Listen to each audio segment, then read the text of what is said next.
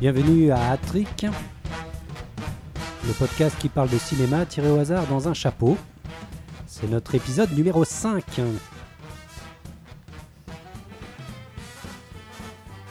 Avec moi toujours la même équipe.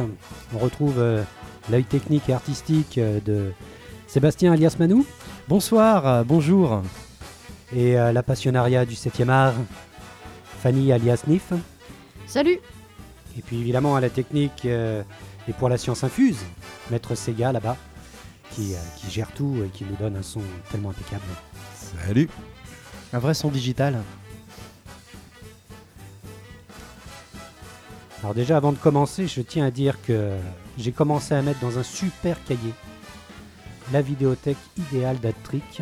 Il est beau ton cahier. Hein, j'ai pris un beau cahier cartonné à spirale et j'ai mis dedans euh, voilà, les, les- les- films qu'on a déjà sélectionnés comme, euh, comme étant des, des, des, euh, des quatre chapeaux, hein, des chapeaux bas. Donc euh, je rappelle quand même le principe de l'émission, on va tirer au hasard sur un thème des, des films, trois films que chaque participant a sélectionnés. On les prend au hasard et ensuite après en avoir parlé, nous les notons selon un barème de chapeaux. Zéro chapeau c'est... euh, zéro chapeau, c'est euh, Boule à zéro. Boule à zéro. à- boule à zéro. Un chapeau, c'est chapeau mou. Euh, ensuite, deux chapeaux, c'est oula, chapeau melon. Chapeau haute forme pour le 3 chapeaux et chapeau bas pour le 4 chapeaux. Oula, là, faut que je me retrouve. C'est vrai que ça fait un petit moment qu'on n'a Bah pas, oui. qu'on n'a pas enregistré. Faut que je m'y remette. Donc, on a, j'ai mis dans mon beau cahier euh, tous nos 4 chapeaux, nos, tous nos chapeaux bas, des films qu'on considère euh, qu'on doit avoir dans sa DVD Tech. hein. Euh, Donc, il y a Les Fils de l'Homme, il y a Breakfast Club, Le Grand Chemin, La Folle Journée de Ferris Bueller Et. Ghost World. Ça, c'est que des chapeaux bas euh, unanimes. Unanime, ouais, il y a quatre chapeaux, euh, trois chapeaux bas à chaque fois, donc euh, à chaque fois je les note, j'ai- je les ai mis bien au propre dans une belle écriture. Et, euh, et on, a, on, a, on a deux films, trois films des années 80 et deux films des années 2000. Donc il y a encore des, des, des- des- des décennies où on n'a pas trop été. euh, Dans les années 90, mais je crois qu'on va y aller un petit peu. euh. oui, on va, on va aller. Alors donc, le thème d'aujourd'hui, c'est le thème champion. Donc euh, champion, bah, voilà, tout ce que ça évoque, le champion, la compétition, le sport. donc, ça, ça fait un peu penser au, à la- au chariot de feu. Au chariot de feu, ouais, par exemple. Mais euh, je pensais surtout, euh, tu sais, le truc qu'il y avait sur Canal, euh, tu sais, Ah oui, page sport. Voilà, enfants de la page télé sport, euh, ouais, non. non, non, c'est- c'est- il y avait euh, une petite, euh, il y avait tout un habillage sonore de Canal Plus où il y avait Qui était les premiers à habiller euh, la télévision Voilà, et dans le monde. pour chaque type d'émission ou de film qu'on allait voir, on avait à chaque fois euh, Intercalaire. un intercalaire qui avait été fait par des grands noms. Je crois que ça- pas mal avait été fait par euh, Gainsbourg. euh, Ah, c'est possible. Ouais, je crois que Caboucadin, c'était Gainsbourg qui a fait. Et puis il y avait. euh, il y avait le chicha, bien sûr, et puis, euh, bon, bref, c'était des petites... euh, bon, alors là, on va être un peu dans le sport, peut-être pas exclusivement, mais ça va quand même être assez sport, puisqu'on est dans le thème du champion. Et on va pas commencer tout de suite, hein, avec un premier tirage. euh, je, commence, je commence le tirage. Plonge la main. Eh ben, on va voir un petit peu. On a, on a du bon film, je crois, mais pas que, évidemment. Comme d'habitude, il y a un peu de tout. Alors, j'en ai un, et c'est Sénat. Ah ouais. Sénat, c'est euh, moi, C'est Fanny, c'est Nif qui l'a mis. carrément. C'est- une très très bonne idée, j'y avais pas pensé. C'est vrai qu'on a Oui. très peu fait de doc, Je doc, ouais. et là pour le coup, c'est un documentaire. Complètement. Euh, je reprends mes petites fiches. Oui, va, va, va. En tout cas, euh, ouais. Euh, alors j'ai j'ai mis, j'ai mis déjà euh, Senna juste pour l'équipe en général. hein. C'est la même équipe que Amy, du coup. Ah d'accord. Le documentaire Amy. Ah, hein, tu vois, donc, je- coup, je savais pas. Team, euh, Ouais, encore un bon documentaire d'ailleurs. ouais, une grosse grosse team donc euh, de Asif Kapadia de 2010. Donc Mhm. un film doc euh, biographique sur le britannique euh, pilote de course du coup euh, Ayrton Senna Ayrton. Que je ne connaissais pas du tout. Brésilien? Je- carrément. Je sais plus si c'était sur Netflix ou sur une plateforme où euh, du coup euh, j'ai vu que c'était la même équipe que Amy. Du coup j'y suis vraiment allé euh, les yeux fermés. Et tu connaissais pas grand chose à, à la F1. Pas du tout. Et puis ça me branchait pas énormément. hein. C'était vraiment pour l'équipe technique euh, que, que- que, du coup euh, j'ai été faire un petit tour. Euh, je connaissais même pas du tout en fait la fin euh, même de l'histoire, même si bon ça sentait un petit peu la merde, hein, ça c'est clair. Euh, mais donc du coup je suis arrivé vraiment sans rien connaître, euh, de manière complètement neutre. Mhm. Euh, et putain, quel parcours quoi, putain. T'as accroché fou, tout de suite Ouais, j'ai accroché tout de suite parce que déjà le montage. moi j'adore les docs en fait où où il n'y a pas trop trop de blabla quoi. C'est surtout. Oui, il n'y a pas de voix off, je crois. Il n'y a hein. pas, y a no pas de voix off, c'est juste des, des archives en fait qui sont collées les unes aux autres et ça forme vraiment une histoire où tu captes un peu voilà, le parcours de, de Senna, donc, du coup plusieurs fois champion et puis euh, cette euh, rivalité du coup qu'il avait avec le français euh, mince, je vais pas Alain Prost. nom, Alain Prost. Ouais, c'est ça. C'est Ils marrant parce que même quand j'en parle à maman en fait, euh, elle se souvient très bien en fait de toute cette affaire. euh. Elle a eu toujours eu un petit rivalité, fait pour, la, pour la F1, maman. Ouais. Moi, je Un me rappelle surtout de la mort de Senna. Oui. Parce que la télé est allumée. Mm.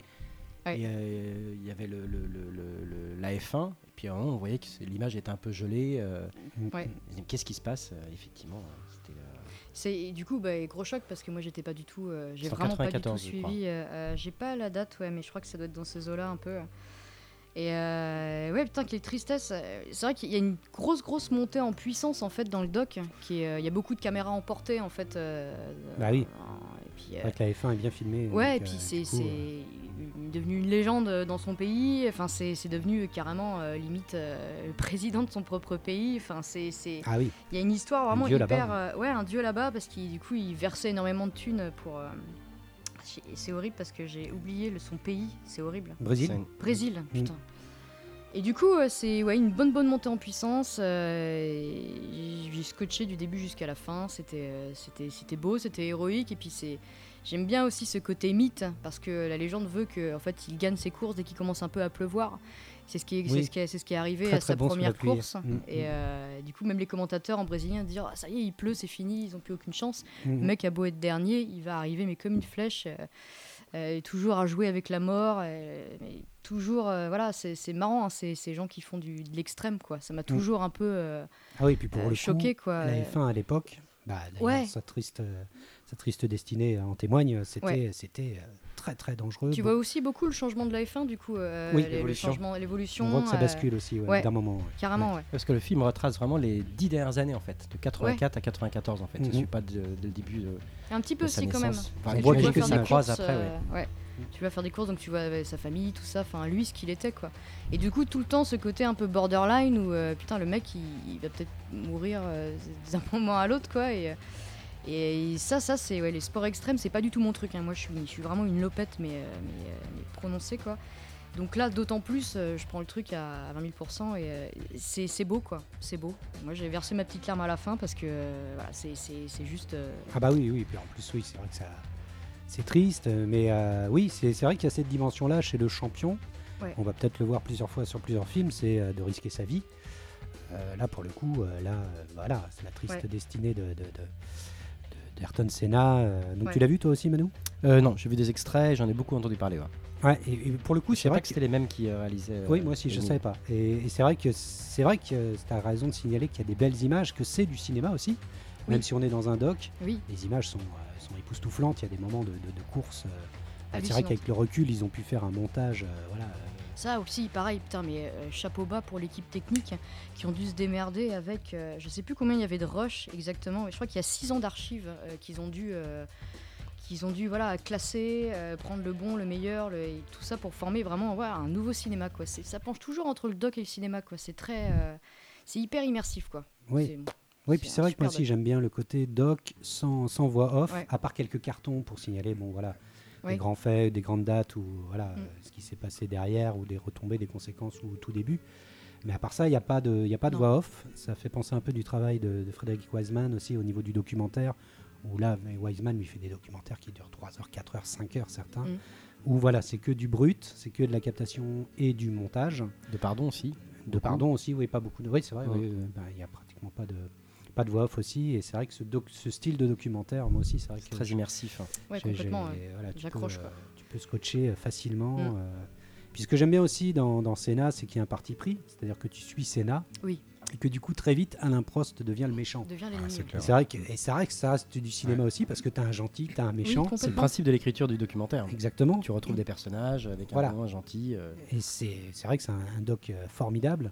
Euh, alors c'est vrai qu'ici, euh, Senna doit pas être euh, super apprécié pour tous les, fans de Formule 1 en France, parce qu'ils étaient dans la team Alain Prost, quoi. Donc, du coup, c'est vrai que moi, quand j'en parle, j'adore ce doc aussi. Et quand j'en parle à des passionnés de F1, tout de suite, ils, font un petit peu la grimace parce que dans le doc, ils prennent le parti pris de dire que Alain Prost, c'était le mec protégé par. la fédération, que, voilà, quand ça allait pas, il allait pigner, et puis il obtenait toujours gain de cause. Euh, euh, donc, euh, donc voilà, et puis bon. euh, Un bon français, quoi. puis il y a de la bonne zik aussi, il y a de la bonne zik Ouais, aussi, la zik est ouf. zik un peu brésilienne, ça le fait bien Ouais. dans Sénat aussi, il y a cette dynamique, ça passe Mm. bien. euh, Ouais, ouais. et puis il était au-delà, quoi. Il était au-delà, au-delà de, de- d'un juste un. C'était un putain de gros passionné de ouf. Et Oui. ça, c'est, c'est voilà pour, pour son pays, pour lui. Et je trouve que ça va complètement au-delà. Il, il le montre bien dans le doc, quoi. Il y a vraiment un, un mythe, quoi. C'est, c'est une légende, quoi. C'est, vrai que c'est un autre travail de travailler à, pa- à partir d'images d'archives en fait. Ouais. Parce que du coup, tu dois réécrire ton histoire à Mm. partir d'images déjà existantes, alors que Mm. sur un documentaire, tu vas écrire, tu vas les tourner, tu vas les chercher. Là, du coup, il y a un autre travail d'écriture. Ouais. euh, Oui, oui c'est vrai que C'est euh, particulier, puis, les, les monteurs, c'est vrai que le, le- le travail de montage, c'est quand même un truc euh, dont on parle très peu. En fait, finalement, les monteurs, les monteuses légendaires de, de- de différentes époques, on ne les connaît pas. Et pourtant, euh, ça, ça change tout. Un bon montage, c'est un rythme, c'est un découpage. c'est Et là, là c'est vrai qu'il y a un super beau boulot. Ça pourrait être dans- intéressant d'ailleurs faire une émission euh, spéciale montage. spécial montage, ça sera un, un- Ah oui, un sacré challenge. C'est Ouais. vrai que moi, je Même remettre des prix noms. aussi. La trique d'or. euh, Oui, pourquoi pas, ouais. Parce que sur le, le- le montage, c'est vrai qu'il y a, il y a beaucoup, euh, beaucoup à dire. Il y a des films légendaires qui doivent beaucoup à leur montage, hein, ça Mm. c'est clair. Pas seulement dans la comédie. Dans la comédie, c'est très important. Dans le film d'action aussi, c'est très très important. Aujourd'hui, on a des, des montages. euh, enfin, je vais pas aller jusqu'à Jean-Marie la, Poiret, mais la trilogie Bourne, oui, qui voilà, a réinventé le montage euh, voilà, sur les scènes de baston et tout complètement, qui a ça. révolutionné le film d'action. Aussi. Alors que tu as aussi le Jean-Marie Poiret qui, lui, est le montage épileptique où on met euh, 4000 plans en 3 minutes. Où il là, casse tous les codes du chant contre chant. euh, Ah oui, atroce. Là, dans le montage, là, c'est vraiment ce qu'il faut pas faire. Et toute la comédie française souffre de ça, puisqu'il continue à faire ça, de faire des montages insupportables, où tu comprends plus rien à l'action, où tu as l'impression que les mecs ont cartonné, alors qu'en fait, c'est. C'est de la grosse merde. En tout cas, bon. Alors, euh, du coup, tu le notes, euh, Manu, ou tu le notes pas? Eh bah, je peux pas le noter, je l'ai pas vu. Tu l'as pas euh, vu concrètement. ouais. non. Donc, on, aura, on aura sans doute Par pas. contre, j'ai un retour presse, critique presse, qui est quand même très très bon sur le documentaire. Ouais, ouais, Et retour euh, critique spectateur aussi, qui est très positif. ouais, ouais. Et il a gagné plusieurs prix, hein. Plusieurs beaucoup de prix. prix. hein. Ouais, ouais. Ouais. Meilleur documentaire au BAFTA. euh, BAFTA. il a gagné 5 prix au prix du public euh, au Festival Sundance, meilleur documentaire britannique euh, au British Independent Film suite, Awards. Il, a, en a raflé beaucoup. Grave, vivement la suite. Je pense qu'ils La vont- suite vont, de euh, cette équipe-là, quoi. ouais, du de coup. cette équipe-là, ouais, carrément. ouais. Moi, pour moi, c'est un des meilleurs docs euh, sur, euh, sur la course. C'est le premier que j'ai trouvé en fait euh, Oui. pour le thème. Oui, oui, c'est vrai. Là, on a vraiment un euh, champion, quoi. ouais, un champion qui, mais qui va jusqu'au bout, quoi. Ouais, Là, qui va bout. il va jusqu'au bout. C'est c'est peut-être une, voilà, une, une image qu'on qu'on va retrouver euh, plusieurs fois sur les, les différents euh, films. euh, Ou pas. On va voir. On va voir. Alors, euh, Ou pas, ça dépendra du tirage. Il y a un projet Un projet sur Maradona. C'est ça que t'allais dire, Maître Segan Tout à fait. C'est ça. non. Ah là là, quelle cohésion d'esprit. c'est incroyable, mortel. ça. hein. Ils- Voilà, ils travaillent sur Ça doit faire un petit moment, je pense, qu'ils sont dessus, non? Parce Je que- pense, ouais. Il n'y a pas de date euh, de sortie, mais voilà, c'est euh, Ah, le cool. projet de, de l'équipe. Ouais, donc potentiellement encore un autre champion. Mm. Et il y a un projet aussi autour de, le- du groupe Oasis aussi. Ah oui. Mm. Ah, les sniffers de colle. De, de Manchester, non de, Je sais plus. de- non, Liverpool? Liverpool. Liverpool. Liverpool, bien Ah, sûr. Manchester, Manchester peut-être. Non. Oh, je sais plus. Oasis, oui, Manchester. Ouais, Ouais, Manchester, Manchester, ouais, oui. c'est ça, Manchester. Et Donc, pour, euh, pour revenir, moi j'ai regardé, j'ai vu euh, Senna euh, à peu près dans la même époque que Rush aussi. Très bon euh, J'ai hésité à le mettre. Je sais pas ce qui m'a qui m'a pris, une, une, une envie de course, je sais pas quoi. il est Et, bon aussi. Ultra bluffé, alors que Ouais. le sujet m'intéressait absolument pas quoi. Pas très F1 non plus. Non, pas du tout. euh, Mm. Vraiment très bluffant quoi. Oui, oui, oui, c'est vrai. Là, c'est Ah. vrai qu'on a beaucoup tapé euh, sur la gueule de Ron Howard parce qu'il nous a fait beaucoup souffrir au niveau cinéma avec Da Vinci Code et ses, et ses suites. Ah, moi j'aime beaucoup. Et il paraît que son solo est pas, est pas terrible non plus. Enfin bon, vous avez vu Solo? Non, toujours pas. Non. Il Non. faut pas faire ça. Il Ouais. faut pas faire ça. D'accord, donc. euh, Non, moi je saurais et- quand même Da Vinci et puis euh, Angers Démon. Sérieux? Ah oui, oui, oui. Voilà, tu m'épates là. Ouais, je Ah ai en, en Blu-ray même. Ah d'accord. Non, je ok. sais. C'est loin du sujet.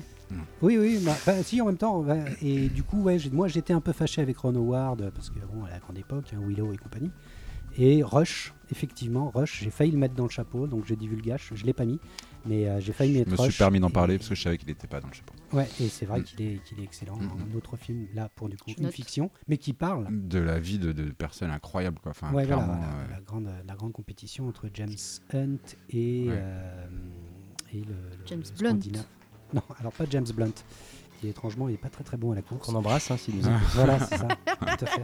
En tout cas, donc tu mets combien de chapeaux pour, euh, pour Senna? Euh, moi, je mets un chapeau bas euh, parce que euh, juste pour, pour, euh, pour euh, la technique et le montage et la musique et le résultat final, quoi. Moi, je. Chapeau bas. Ouais, ouais, moi aussi, j'ai j'ai tendance à mettre chapeau bas. Je mettrais chapeau bas aussi parce que je l'avais vu une fois, j'avais vraiment. euh, voilà, je- ça était resté dans ma tête très longtemps. Et pour la préparation de l'émission, je l'ai regardé. Je me dis, putain, définitivement, même à la deuxième vision, tu kiffes bien. Donc je mettrais chapeau bas. Est-ce que je peux donner mon vote à Maître Sega euh, soit Ah, donner tu- ton vote à Maître Sega, peux. soit essayer de le voir, puis tu nous le diras plus tard, à la D'accord. rigueur. Et puis. euh, puis Je me permets d'y mettre un, un chapeau bas quand même. Toi, tu mettrais un Ah chapeau oui. bas aussi. Bon, Mm. bah, alors il est presque inscrit dans ce, dans ce cahier. Essaye de le voir quand même parce que je pense que tu vas vraiment apprécier, même si c'est vrai, même quand on connaît rien à la F1. On... Mais j'y vais. Je vais aller regarder. Ouais, d'accord. Sur vidéo proche, quoi. Ah ouais, sur vidéo proche. ouais. Ah bah là, grave. Bon, deuxième tirage. On a un très bon film déjà pour, pour commencer. Un doc, on n'en avait pas. Ça, c'est bien. Je tire. Et là, je tombe sur le fan. Ah. Ah, le fan. De Tony Scott. Alors que j'ai eu très, beaucoup de mal, j'ai pas réussi à le retrouver ni sur les plateformes. et tout. Bon, je l'avais vu, hein, mais Alors, j'ai mis le fan pour qu'on puisse discuter un petit peu de Tony Scott aussi, parce que je suis un grand, grand fan de Ridley Scott et de Tony Scott. Euh, le les fan. frères, les euh, frères Scott. les frères Scott. Mhm. Donc c'est un film de 96 euh, où on suit du coup un fan de baseball qui va essayer de remettre dans le droit chemin sa star, un joueur de, de- de baseball, qui est un petit peu sur le sur la Sur le déclin. ou- voilà qui descend un petit peu dans, la- dans le classement, sauf qu'il va utiliser un peu un plan un peu diabolique. Voilà. Là, tu vois, on est un peu dans le thriller aussi, un peu dans le fan. hein. C'est ça, avec euh, De Niro De Niro qui joue le fan. et notre est- black c'est Wesley Snipes. Snipes. ça tout simplement. grande star des années 90, un peu oublié aujourd'hui, hein, qui, a une carrière un peu, un peu déclinante. hein, c'est- dans les années 2000, euh, c'est moins le coup, mais pourtant il y a de très bons films avec Wesley Snipes. C'est vrai qu'on a un peu oublié Wesley. Benicio del Toro. Aussi. Ah oui voilà c'est ça. Benicio qui était dedans. Mm. Ah ouais, ouais, bah ouais, comme quoi. Un méchant, non ses premiers rôles. Non. Et je voulais juste focaliser aussi sur ce cinéma-là, parce que c'est marrant, le cinéma de Tony Scott, il vieillit pas bien. Euh, Il y a certains films hein, qui vieillissent bien, mais il y en a d'autres, franchement, à re-regarder, ça fait un petit peu l'effet Highlander, c'est-à-dire que euh, il avait des artifices vraiment propres aux années 90, et c'est vrai que euh, j'ai 8 ans de différence avec ma femme, et quand je lui montre des films des années 90, c'est une catastrophe, quoi. À chaque fois, Ouais. oh là là, mais c'est encore un de tes films, euh, justement, des années 90, et c'est vrai que ça, ça vieillit pas super bien, quoi. Ouais. Du coup, j'ai préparé un petit. euh, Est-ce que vous seriez prêt à me sortir 10 films de Tony Scott? Absolument Ah pas. oui, absolument. Mais moi, tout à fait. Ah, il s'est fait connaître avec euh, Les Prédateurs. Les Prédateurs, Ensuite, il y a eu, euh, il y a eu euh, Val Top Gun, Tom Cruise, Top Gun, Top Gun, Jour de tonnerre. Jour de tonnerre, Jour de tonnerre sur la F1 d'ailleurs. euh, non, non sur, plus sur le l'IndyCar, hein, l'IndyCar la- l'américaine. toujours avec Tom Cruise. Ouais. Ensuite, NASCAR. euh, moi, il y a Tony Scott. Moi, j'adore euh, Spy Game. Spy Game. J'adore euh, Man on Fire. Ouais. Euh, Il en manque 5. oui, dont les aussi- meilleurs. Il y a aussi, euh, Scénario de Tarantino. il y a aussi True Ouais. Romance. True Romance. Putain. True Romance. Il y a aussi Unstoppable. L'attaque de la ligne 13, L'attaque 123, du métro 123. du métro 123. Qui a vraiment mal vieilli avec John Travolta. Ouais, ouais, ouais. Et Il en manque 2.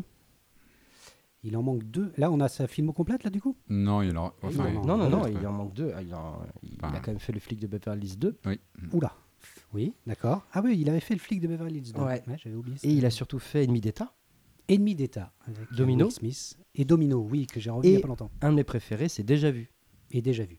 Oui, vachement bien et qui a bien vieilli, euh, qui est de 2006. Bah, disons que Tony Scott, il était plus dans, le, dans la recherche d'images, quoi. C'est vrai que des fois, c'est. euh, c'est- Bah, Domino est vraiment l'absolu dans le. Ouais, même Man on Fire. Moi, j'adore Man on Fire, qui pour moi est un film de vengeance euh, génialissime avec, euh, avec Denzel Washington et Dakota Fanning, qui est toute petite à l'époque. Et c'est vrai que je l'ai revu parce que je me suis refait une, une, une totale Tony Scott il n'y a pas longtemps. J'en ai regardé euh, moins 5 ou 6 à la suite. Bon, sur plusieurs jours, bien sûr, sinon je serais devenu peut-être un peu fou. Puisque c'est vrai que ces montages sont, sont tarés, quoi. Mais en même temps, c'est une recherche visuelle. Ah ouais, carrément. Il cherche beaucoup, il y a beaucoup de. Voilà, il y a des, il y a- il y a des, des plantes surexposées, des, des montages très très rapides. Même dans très cut. Imideta aussi, il y a des Ouais, espèces voilà. de vues d'en haut. euh, Voilà, il cherchait beaucoup, quoi. Mm.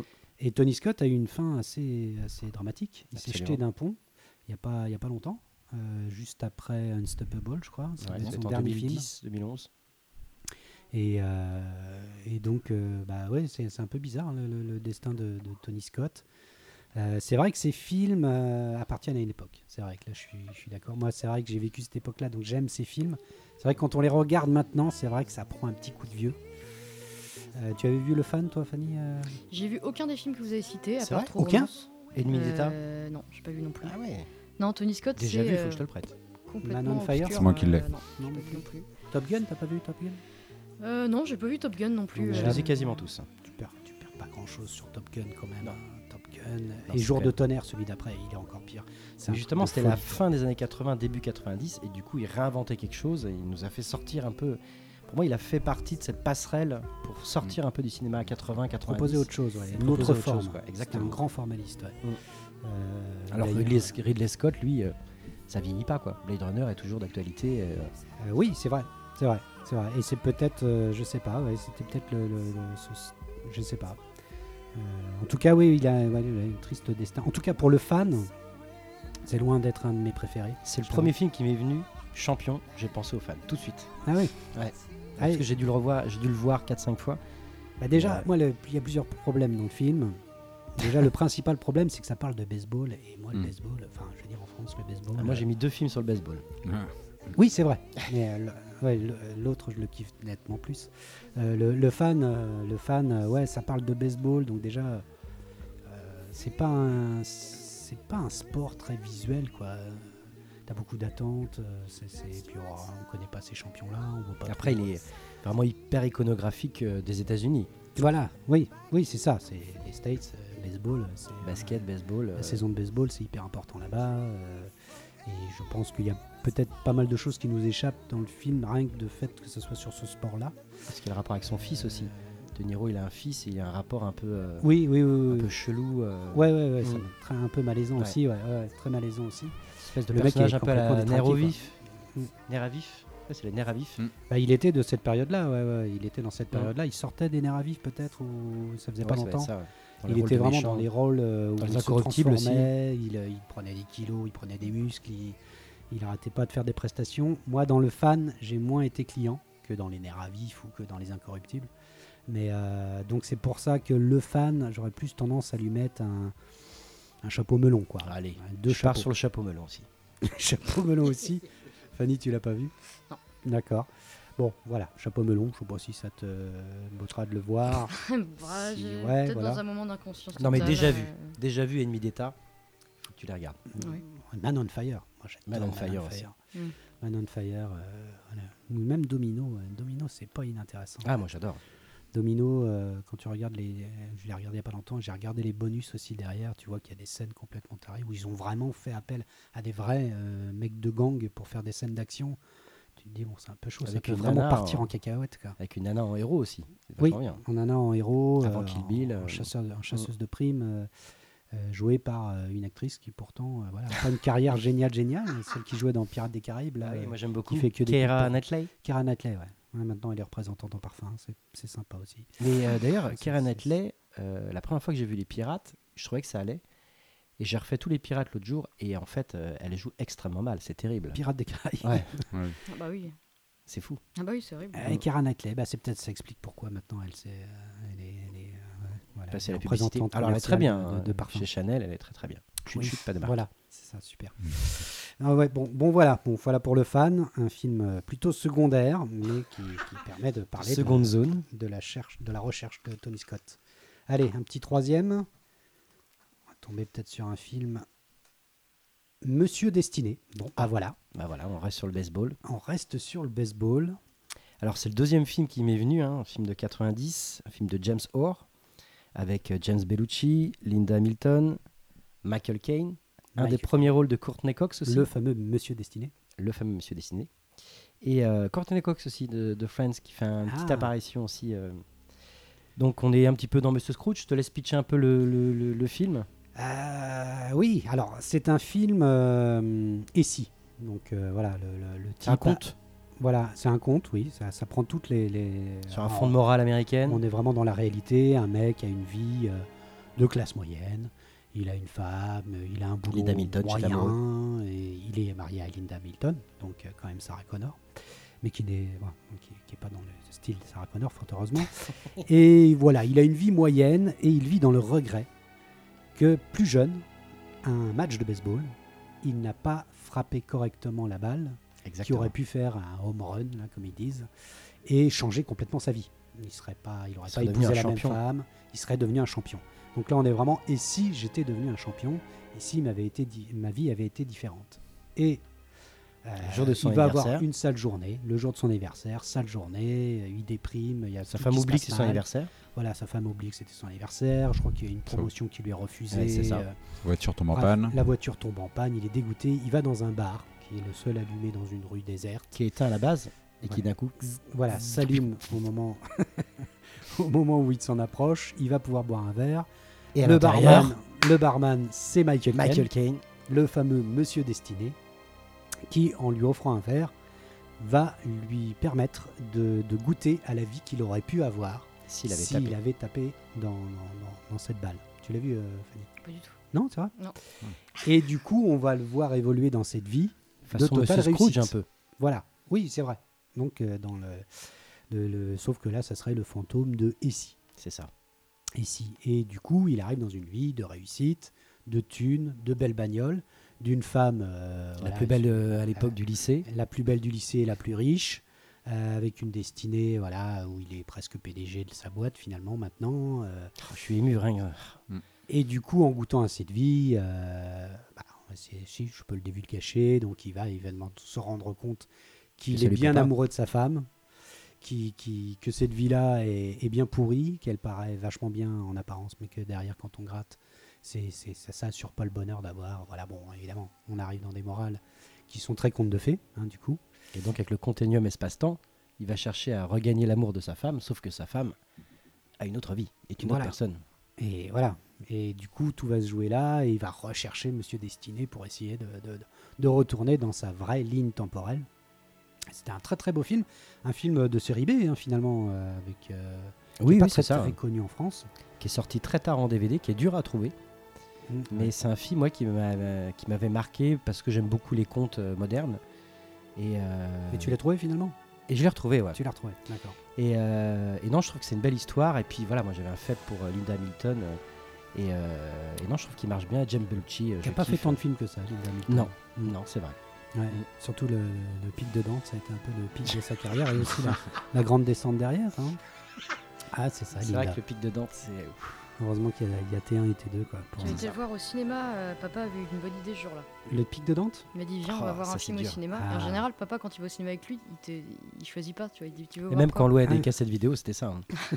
des fois, on avait des surprises, on avait des films euh, sur la route de Nairobi. Oui, voilà, évidemment. Euh, Il sera content, il nous écoute. Il il sera content qu'on cite déjà sur la route de Nairobi. Mais en tout cas, oui, euh, alors moi j'aime beaucoup ce film-là. C'est vrai qu'il a une teinte euh, 80, de quel, quel- 90. 90, hein, donc on est, déjà, on est déjà dans la décennie 90, mais il a une teinte très années 80. Très. John Hughes, je trouve un peu. Oui, voilà, ouais, il y a un côté feel good, il y a aussi un côté moral euh, euh, qui est assez. euh, le scénario est judicieux et, et- et donne bien, euh, bah, donne bien l'idée. L'idée que, en fait, euh, voilà, qu'est-ce qui, qu'est-ce que le bonheur et, euh, et- et le bonheur aussi d'une vie simple. Ça aussi, c'est c'est des choses euh, qui sont, voilà, on est loin du winner et finalement, c'est assez intéressant parce que le champion, le film de champion, c'est souvent les films de winner, C'est ça. justement. Et qu'est-ce qu'on perd, qu'est-ce qu'on gagne, euh, qu'est-ce que c'est qu'être le champion euh, Il est de quelle année ce que c'est film-là? la- c'est le 90. C'est purement du 90 quoi. Ah oui, il y a ce, ça- ça ce- pullule. ce- ce film aussi, euh, cinéma auteur américain, euh, euh, Little Miss Sunshine. Oui. Où du coup, il y a ce rapport aussi winner euh, Oui, qu'on n'arrête pas de poser pendant tout le long avec du la film. gloire de la loose aussi. C'est ça, ouais. La gloire de la. Zoulouse, ou en tout cas de, de- de- de- de- d'avoir fait des choix euh, voilà, un peu plus euh, rassurants ou, ou plus en connexion avec, euh, avec soi. Et en fait, Monsieur Destiné fait beaucoup, beaucoup, beaucoup penser à La vie est belle de Capra. Oui, Finalement, c'est exactement à peu près la même idée. C'est hein. Presque un remake, hein, finalement, de, de- de- de Capra, de La vie est belle. Parce que La vie est belle, c'est ça aussi, le mec qui, qui- qui dit et si, et si, et si, et qu'on lui propose. Des anges lui disent bah, goûte à la vie que tu aurais eue si tu n'avais pas fait ça. Quoi. Et finalement, euh, rien n'est. euh, voilà. Donc, c'est un film qui est quand même en dessous de Capra. Et qui, Absolument. Qui souffre sans doute pas mal de sa, de, de- de- de- de sa comparaison et, et du fait qu'on y pense forcément euh, à Capra, euh, à La vie est belle. Quoi. Donc c'est pour ça que moi, pour la note, je resterai à quand même un très généreux, haute forme, trois chapeaux. Mais j'aurais pas, je pourrais pas le mettre en chef-d'œuvre quand même, enfin en chef-d'œuvre, en, en chapeau C'est pas un chef-d'œuvre. Après, moi, c'est une Madeleine. Oui, c'est ça. Donc voilà, il est propre à mon cœur, j'ai envie de dire. Mais, euh, mais voilà, restons sur, euh, sur haute forme, c'est très très bien. Sur haute forme. Donc voilà. Donc on a deux votes là sur sur Destinée. Donc euh, à toi de voir si tu peux le voir. Celui-là est vraiment très sympa. En tout cas, ça passe Oui. bien pour un, un dimanche après-midi euh, avant sa cartoon. Alors donc on, un petit quatrième et c'est Kickboxer Vengeance. Ah ouais. Oh, c'est ouais. toi ça? Alors ça c'est moi. Parce que j'avais envie de parler de, de, de- JCVD de, Non, de c'est- JCVD, Mm. de Jean-Claude Van Damme. La suite? Alors là, c'est un remake. C'est un remake Il Non, est sur Netflix. oui, oui, je sais, j'ai vu. Ah, je vous ai dit, hein, je vous ai dit. vous C'est un voir. remake du film de JCVD. Voilà, c'est Oh là un là remake là. de Kickboxer. Mais cette fois, Jean-Claude Van Damme, c'est lui le maître. Donc il retourne pour le film. Sauf que lui, là, cette fois, c'est le maître. Le maître qui va apprendre le, le- le karaté, le, le- le kung-fu euh, à un, un jeune, un, jeune, un jeune compétiteur. Puisque là, on parle de, alors, de match. Là, c'est du champion, mais alors c'est du film, euh, voilà, c'est du, combat de boxe euh, euh, clandestin, de, boxe taille, de, MMA. On ne sait plus avec les termes. Je crois qu'il y a un terme bien précis d'arts martiaux dans le film. Je t'avoue que je m'en fous un peu. Je me suis infligé ce film-là. Alors, le scénar est très simple. Un frère décide de, de- deux frères décident, un décide de participer à une compétition et de combattre un grand combattant donc en Thaïlande euh, euh, qui s'appelle Tong Po. Et euh, le frère va se faire dérouiller à tel point qu'il meurt, je crois, ou en tout cas il a à l'article de la mort. Et son frère décide d'aller prendre des cours pour venger son frère. En défiant ce même combattant. C'est très très con. hein.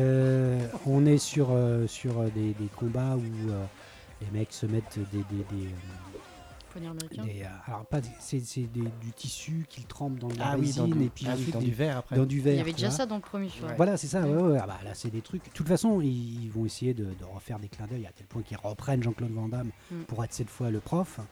Ce qui pose des problèmes d'ailleurs parce que tu te dis que bah, dans le premier, c'était un Asiate. Et du coup, euh, il se battait contre un Asiate, mais du coup, ça, voilà, ça déculpabilisait. Là, c'est carrément un peu bizarre parce que c'est vraiment que des, des, des, des toubabs, des Occidentaux qui vont, euh, qui vont se battre contre eux. Et les méchants, c'est les mecs du coin. Quoi. Donc il y a un truc un peu, un peu bizarre qui, qui, du coup, là, accentue un petit peu le, le côté un peu post-colonial euh. Et, euh, mais c'était surtout pour parler de Jean-Claude Van Damme. Alors, le Parce que film. la, la carrière du réal, en regardant ces films, c'est quand même salement pourri.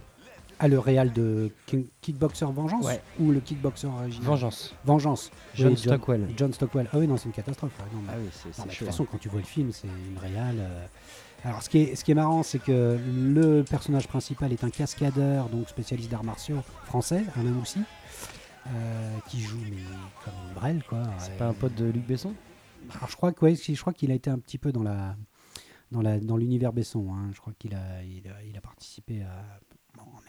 Je t'avoue. Ah, il a travaillé sur Street. Fighter. Voilà, de grands Street Fighter. Mais c'était aussi surtout pour parler de Jean-Claude Van Damme. Parce que aujourd'hui, il a une cote. Enfin, je veux dire, les, ses films, Full Contact, euh, Chasse à l'homme ou, ou je sais pas quoi, ou Kickboxer, ont une cote. Quoi. Il y a des, il y a des, des- des gens. euh, Il y a voilà, un qui- public. voilà, qui, qui considèrent que, que ces films sont bons. quoi. Et moi, j'ai beau les regarder dans tous les sens. Et déjà, à l'époque où ça sortait, on les regardait en. VHS. Voilà. Je me rappelle, il y avait des fans de Jean-Claude Van Nous, Damme. on était des fans de Jackie Chan, on était des, on était des fans de Bruce Lee. Arnold. Euh, d'Arnold, on, on aimait les, les action movies, quoi. Et les, les- les trucs de, de- de karaté, euh, Bruce Lee, alors, Karate c'est pris en pleine gueule. euh, Mm. Ah bah oui. Bruce Lee, on les louait en VHS, euh, voilà, on était dingue de ça. Et Jackie Chan ensuite derrière. Mais alors quand est arrivé Jean-Claude Van Damme, moi je comprenais pas, quoi. Je comprenais pas. J'avais un pote, euh, Laurent, qui, était- qui adorait les, les- les- martiaux, qui nous faisait chier avec sa cassette vidéo de merde de kickboxer. Et j'arrivais pas à comprendre, quoi. Tu vois, le mec était épaté parce que son maître euh, prenait une échelle et lui balançait des noix de coco pour muscler ses, ses- abdominaux. Enfin, tu as des scènes mythiques là-dedans. Et puis tu as une fameuse scène où il danse dans une boîte et où, euh, soi-disant, c'est rigolo parce que Tu peux pas cracher sur cette scène, il danse comme, comme une merde, quoi. C'est Il a un devenu. putain de déhanché de ouf. Voilà, ouais, ouais, c'est vrai que c'est- c'est ridicule, quoi. Mais Mais c'est un peu J'arrive la- pas à trouver ça drôle, quoi. Mais c'est un peu la réponse au cinéma euh, asiatique en fait, dans ce style-là. Il y avait sans doute de ça, ouais. Très ouais, ouais, trempé euh, US à fond. euh. Ouais, ouais. Ouais, mais très vite, en fait, c'est venu ça, parce que je me souviens qu'il y avait l'exécuteur de Hong Kong, enfin, il y avait, il y avait très vite des, il y avait Chuck Norris, il y avait, il y avait Steven Seagal, il y avait déjà des mecs qui, qui, qui voilà, qui, qui mettaient le karaté, le, le, le- ouais, voilà, qui, qui a combattu Bruce Lee quand même dans un des Bruce Lee, c'est comme ça qu'il a un peu été connu d'ailleurs. Euh, mais Jean-Claude Van Damme, donc les muscles de Bruxelles, comme on l'appelait, euh, euh, moi je- j'arrivais pas à comprendre. Quoi. Ces films étaient pourris dans long, en large et en travers, j'arrivais pas à comprendre ces films-là. Et Kickboxer Vengeance, pour rigoler, ça peut être marrant. C'est Voir 2016 Jean-Claude. en plus. Ah oui, C'est tout récent, hein, Netflix. euh, Parce que pour le coup, Stallone Netflix réunit produit, aussi ces, euh, ces, ces acteurs-là qui ont marqué les années 80-90 sur. euh, comment il s'appelle ce film? Ah oui, les Expendables. Expendables. Voilà, et ça fonctionne plutôt pas mal. Moi j'ai un peu de mal quand même avec les Expendables. euh, voilà, il y a beaucoup de gens que, voilà, qui avaient besoin de, L'apparition de payer, Chuck leurs, Norris est énorme. de payer leurs impôts. Bon, c'est vrai que Stallone est sympathique, mais quand Mm. même, euh, voilà, c'est- chaud. Tu l'as vu Kickboxer, toi? Qu'est-ce que tu penses de Jean-Claude Van Damme? Mais euh, ouais, bah, bah, après moi je suis pas forcément. J'aime bien le personnage parce qu'il me fait rire. Moi après là je suis dans une grande collection euh, Steven Seagal, donc euh, on en raffole avec, euh, avec mon copain. donc c'est. Euh, et puis j'ai pas du tout vécu ces années-là. euh, Ouais, mais Steven comme Seagal, vous. Après, Je euh, trouvais ça plus drôle, même à l'époque quand C'est sorti. génération, Steven Quand on, on l'appelait le cuistot, Peut-être. tu te souviens bah hein, oui, bien sûr. C'était piège le en haute cuistot, mer piège en haute mer, piège, à haute vitesse. à haute vitesse. C'était, euh, mais Steven Seagal, je sais pas, ça, je comprenais, ça me faisait rire.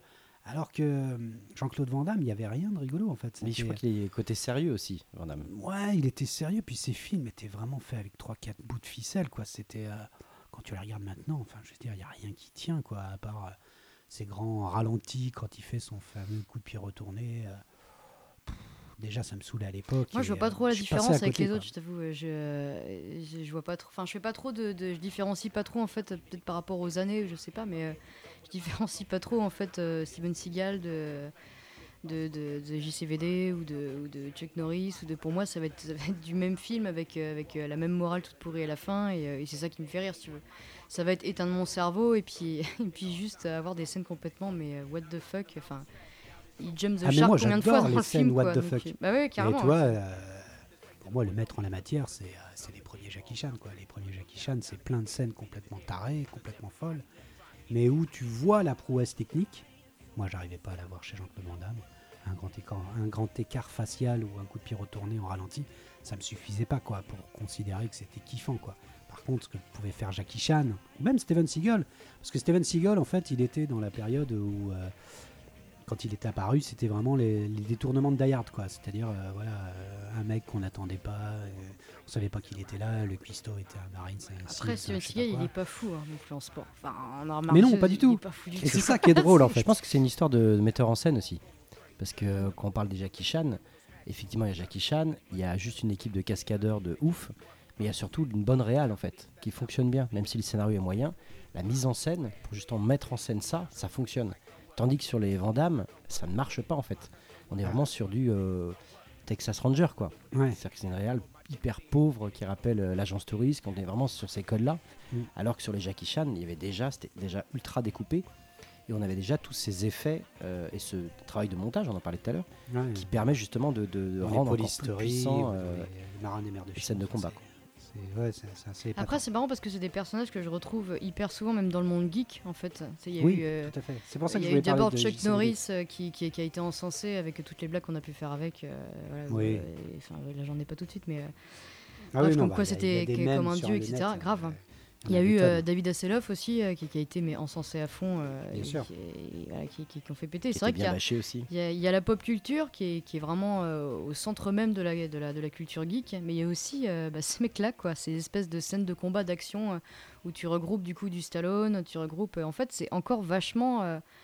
Euh, c'est même plus du dérisoire, quoi. C'est encore un niveau au-dessus. Et je- moi, je le prends, je le prendrais toujours comme ça, quoi. Un bon petit Steven Seagal le dimanche. euh, ou Ouais, un mais bon tu petit vois, JCVD, euh, je- Moi aussi, qui suis un, un fanat de, de pop culture, j'arrive à, à- à y inclure Jackie Chan, forcément, ce qu'il faisait, c'était incroyable. Mm.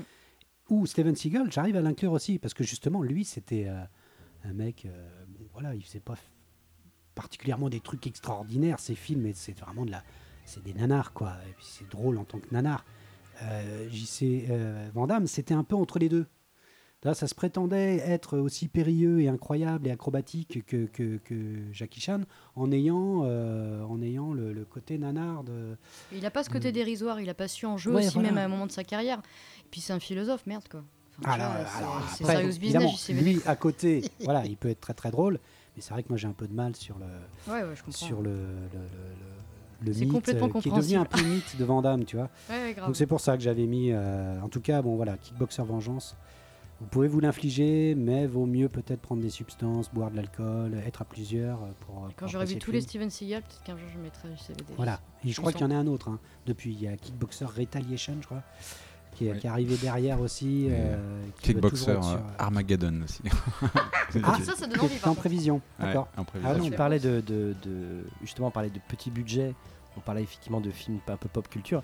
Moi j'appelle ça un peu le, le- enfin trouver un petit peu du charme dans ce cinéma-là. Pour moi c'est la définition même de la série B en fait, c'est exactement ça. Mm. Il fait un petit budget qui sont qui sortent même pas en salle, qui sortent directement sur un, VHS, réseau de. VHS ou euh, diffusion télé. Donc voilà, c'est la série B, ça a son charme aujourd'hui. Il y a le côté série B, le côté nanar, euh, voilà. Mais, ben oui, mais du coup, j'ai l'impression qu'on prend un peu tout et que euh, tout n'est pas kiffant. Quoi. Enfin, moi, Van Damme, ça m'a jamais fait kiffer. Mm. Parce qu'on l'a vécu cette époque-là, quoi. Donc la époque des VHS où on prenait les fonds de trucs, euh, les machins qu'on avait, qui étaient jamais sortis au cinéma, qui arrivaient. Et Jean-Claude Van Damme était, un- je pense, qu'il a fait beaucoup, beaucoup de sous euh, dans les locations de VHS, hein, parce que c'était, c'était un roi au niveau de la VHS. Mais lui, j'arrivais pas, quoi. C'était, euh, j'arrivais pas. J'ai même à l'époque, aucun de ses films ne m'a fait kiffer. Je pense à Cobra moi, avec Stallone. mais Stallone déjà plus quoi, parce que même dans ses films les plus ratés, les plus débiles, bon, quand même assez, assez mort de rire et tu vois, voilà, même Cobra, voilà, qui est- qui est vraiment un C'est des balaises. bien débile, bien Mm. con, euh, bien, bon, bien tout ce que tu veux quoi. Euh, Celui-là, même là, quand tu le regardes maintenant, t'es mort de rire quand même. Mm. Moi, JCVD, ça me fait toujours pas rire, même aujourd'hui. Et quand il fait, euh, il fait un peu le pitre, euh, parce qu'il est un peu en, en autodérision aussi dans le, dans le kickboxer Enfin, il vengeance. essaye, là. quoi. Voilà, il essaye. Là, il est plus en maître, euh, en maître, euh, en maître de karaté. Il refait son déhanché dans, dans le dernier ou pas? Ah, il fait, ouais, il y a des moments, ouais, il y a des moments, il y a des combats de rue. euh, là, voilà, Son il a, déhanché il a quand voulu- il danse Je pense que, je pense qu'il a dû exiger qu'il fasse, euh, voilà, qu'il soit pas le, le petit chi, le, voilà, le- le petit maître euh, vieux avec une barbe qui, qui- qui fait juste petit scarabée. Non, non, là, il a participé à l'action. Il y a des scènes d'action où évidemment Jean-Claude va participer à l'action parce qu'ils se battent aussi contre une mafia, une mafia locale. voilà. Enfin bon, bref. Pour moi, c'est une daube, c'est un boule à zéro. Voilà. Et du coup, euh, je reviens sur Je JCVD. suis le seul à l'avoir vu. Merci de m'avoir accompagné dans cette souffrance. JCVD a joué dans une série, euh, dans l'épisode 13 de la saison 2, d'une série que vous adorez, Épisode Euh, 13 Friends. The Friends. Ouais, Absolument. ouais, ouais. Il parle. Oui, ouais, ouais, ouais. 96. oui, oui, oui. Ouais, c'est là où j'ai appris qu'on le surnommait les muscles de Bruxelles. Et en plus, euh, encore une fois, le mec genre hyper serious business, genre en mode, euh, en mode, euh, je joue mon propre rôle en plus. quoi. Voilà. Et je suis la tombeur, star. quoi. Voilà, je suis un tombeur, je suis la star. C'est Courtney Cox, je crois, qui, qui, qui- qui tombe. Oui, Moi, c'est ce que j'apprécie. Elle aimerait avoir un rendez-vous. Qu'il a ce second degré et, euh, et ça en fait un mec un peu sympathique. quoi. Je sais pas Ouais, s'il a vraiment un second degré en fait. Il a un degré Vandame, tu vois. C'est un truc qui est une, autre échelle, tu vois. C'est euh, Ouais. C'est la cocaïne hein, aussi. aussi. Il l'a eu tardivement, son second degré. hein. Il l'a eu tardivement, son second je degré. C'est arrivé avec euh, le film JCVD, je crois. Mm. Que j'ai Avant, pas vu, mais j'aimerais bien le voir. Il en jouait pas, non, je pense Ouais, pas. je pense pas. Non, hein. il savait pas en fait. Moi, je me souviens sa presta à Love Story. Je sais pas si tu te souviens. euh, Si, oh quelle horreur. il était avec, arrivé à Love euh, Story pour, parce qu'il regardait Love Story. Apparemment. C'était qui le mec qui était fan de lui là? Je sais plus. Le Aziz, beurre. Aziz, Ouais, Aziz. c'est ça, ouais, Aziz. c'est ça. Et, euh, et c'est là où on a découvert que bah, qu'il fallait qu'il sorte de la coke. quoi. Il y avait C'était quelque fou. chose, euh, voilà, C'était fou. fallait qu'il arrête de sniffer. Quoi. Cette séquence est ouf. Et ouais, ouais, cette séquence est complètement dingue. Elle est rentrée dans les annales de la télévision et du zapping. hein. Et pour une petite parenthèse people, pendant le tournage de Street Fighter, Jean-Claude Van Damme a annoncé qu'il avait une liaison avec la chanteuse Kylie Minogue. Kylie Minogue. Je crois qu'elle l'a démenti, ça. Je suis pas très très sûr, tu vois. Même, euh, enfin, au niveau des actrices, il y a, tu vois, lui, il pourrait, il pourrait rentrer dans le dans le rapport Weinstein euh, parce que Mm. apparemment, je crois que Rosanna Arquette, Rosanna Ah oui Arquette, s'était beaucoup plainte euh, de plein, plein De, de, son de- haleine. de- notamment euh, des scènes, euh, des scènes chaudes qu'elle avait fait avec lui, qui, où il était un peu un mufle. Donc voilà. Bon, bref. Oh, il doit être un peu lourd, mais il est sympa, les- je pense. dans la polémique. Voilà. En tout cas, pour moi, c'est une daube. Kickboxer Vengeance. Une petite citation la de. totalité de la, de la Ah, filmographie. une Petite citation de CVV? Jean-Claude, bah, Ah, tant qu'à faire, Sega une petite, hein, il y en a plusieurs. hein. Toujours. Quand tu prends confiance en la confiance, tu deviens confiant. Voilà. Mais il a raison, ce con. Ça fait du bien. Méditons. Voilà. Ça fait du bien. Méditons, méditons. Ok, bon, un petit dernier sur le champion. Hop, je prends le film et c'est Battle Royale. Ah, cool. J'avais super envie d'en parler. Ah là, on, on- voilà, c'est- ça fait partie des films où on a un championnat, mais on n'est pas trop trop dans du sport finalement. Non, on n'est pas trop trop dans du sport. Putain, mais je crois que c'est un film que j'ai vu des milliards de fois quand j'étais ado. hein. Je suis vraiment tombée, mais euh, Ah, quel film. complètement. Quel ouais, film. carrément. Film ouais. culte. hein. Un film culte. De film de Fungi culte. euh, Fukusaku de 2000. Euh, et- putain, mais juste, juste le trailer donnait envie, quoi. C'est, euh, il était fou, il y avait cette musique. Oui, tu oui, savais la- pas la- trop de quoi ça parlait, quoi. Tu La voyais musique en voix juste, du euh, lourd direct. Grave. Et euh, bon bah ouais le speech c'est une euh, voilà le, Japon qui est devenu euh, je sais plus en quelle année c'est c'est dans un futur où euh, justement les jeunes les jeunes sont enclins à devenir des délinquants. C'est le gros bordel voilà. Donc la seule solution qu'ils ont trouvée c'est de mettre au point un jeu entre guillemets un battle royale pour pouvoir désengorger un peu les salles d'école. Et le principe est qu'ils emmènent en vacances entre guillemets une classe entière euh, sauf qu'ils sont, ils atterrissent sur une île et que sur cette île, on leur donne juste un sac à dos euh, avec euh, parfois juste une poêle ou juste des jumelles ou voilà, c'est la surprise. Et ils doivent se battre jusqu'à la mort. Il n'en restera qu'un seul, comme dirait Christophe Lambert. Ah oui. Et c'est une tuerie, c'est une grosse grosse tuerie. On y retrouve entre, entre autres Kitano, qui dans le milieu geek est un, est un dieu vivant. C'est. J'adore ce mec-là, j'adore. ouais. Entre, entre parenthèses, juste pour, pour, formidable. euh, pour la petite anecdote, il a, il a, c'est un gros gros fan de jeux vidéo, mais il déteste les gens qui jouent aux jeux vidéo. Du Ah. coup, il a créé un jeu vidéo euh, juste pour faire chier tout le monde. Il est impossible à finir, c'est une horreur. C'est c'est juste pour faire rager les rageux. J'adore, j'adore cette anecdote. Je sais plus comment il s'appelle, mais.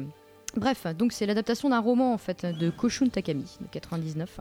Il a été aussi adapté en manga. Enfin bref, ça a été mais euh, un gros boom, une grosse Il a réussite. été adapté en, en tant qu'acteur dans Yakuza 6 aussi. Ah le oui. jeu. Dans le jeu. Mhm. Yes. Ah, euh, Takeshi. Il était pas mal repris, ouais.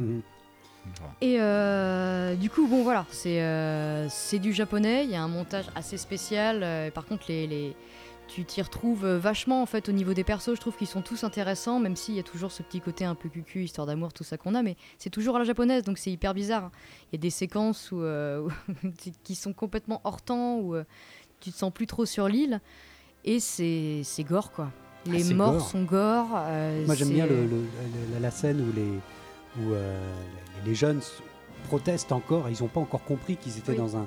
Et Takeshi, je crois que sort un, un- un gun, je crois carrément, il en Oui. a un ou un de ses Une soldats. balle dans la tête. Et ouais, direct. Oui, quoi. parce que j'ai oublié bon, de préciser qu'ils ont, coup, ils ont tous des bracelets, des, des colliers, Voilà. pardon, euh, Après, coup, qui, qui explosent s'ils sont pas dans une zone bien précise, euh, ou s'ils décident de fuir ou de s'évader. Donc, euh, bon voilà, c'est le nombre de suicides est juste. euh, Forcément, il va y en avoir. euh, Tous les matins, du coup, c'est euh, Mm. Kitano qui donne le nombre de morts et le nombre de personnes qui sont mortes. Euh, et du coup, c'est euh, bah, moi forcément, je tombe folle amoureuse. Enfin, c'est vraiment pile poil. euh, Enfin, au niveau générationnel, Battle Royale, je pense que j'ai dû le voir peut-être trois fois en une semaine.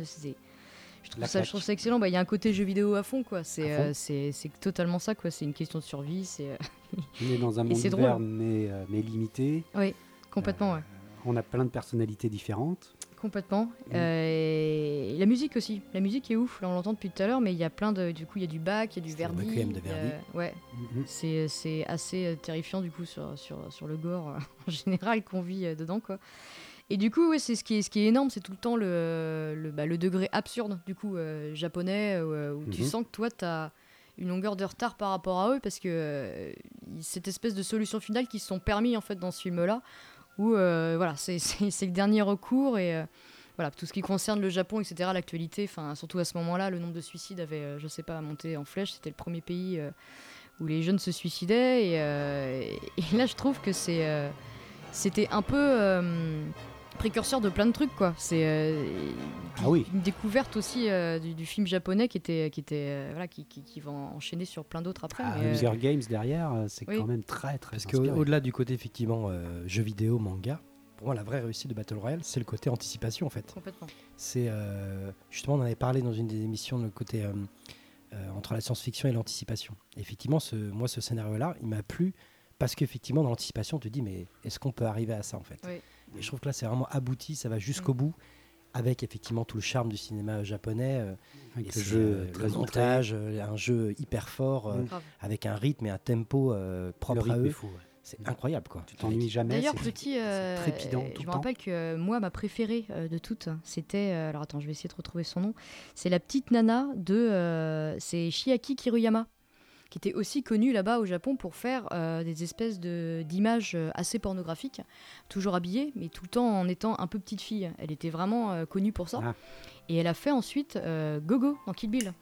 C'est elle qui se ramène avec l'espèce de, de Ah, boule de ah oui, ouf euh, ah, pour rigolo. tuer tout le monde. C'est elle. Mais ça c'est le côté cinéphile de Tarantino. Je pense qu'il est allé la rechercher Ah oui, Ouais. grave. Il pour retrouver ouais. ce personnage-là. C'est euh, la plus terrible dans Battle mm. Royale. hein. Elle est vraiment ignoble. hein. Donc euh, ouais, le petit clin d'œil. Ouais, voilà. Et je pense que je pourrais le revoir encore et encore et encore. Ça me fait C'est toujours le ah, même c'est effet. dingue, le, le Real avait 69 ans hein, quand il l'a euh, Mm. a Oui, parce réalisé qu'il a une grosse carrière dans les années 70. Oui, beaucoup, et il est mort trois ans après quoi. Battle. Battle Il a fait Royale. le deux ouais. aussi, Ouais, il a fait le 2, ouais. ouais. C'était son dernier. Euh, ouais. D'ailleurs, oui, en fun fact, j'avais oublié un fun fact sur Kickboxer Vengeance. Je suis désolé de vous le dire. Oh là là parce que, ouais, non, le- le- oui, oui, non, le, Ah. qui disait la- l'actrice qui, qui se retrouve dans, dans, dans, dans- dans- Kill Bill. dans Kill Bill. Il faut savoir que dans Kickboxer Vengeance, en fait, le méchant qui fait Tongpo, euh, c'est euh, celui qui joue dans la, pre- la première scène de Blade Runner 2049. Qui fait, Ah, le méchant, euh, le, le, le euh, répliquant, répliquant. euh, le, le- le premier répliquant Ah, qui vit d'accord. dans, dans, dans la les ferme. trucs Ah agricoles, ouais. dans les fermes agricoles. Ah. C'est lui qui fait le chambé, un ancien catcheur américain. Bon, Donc bref, ça y est, voilà. tu l'as vu. Ah.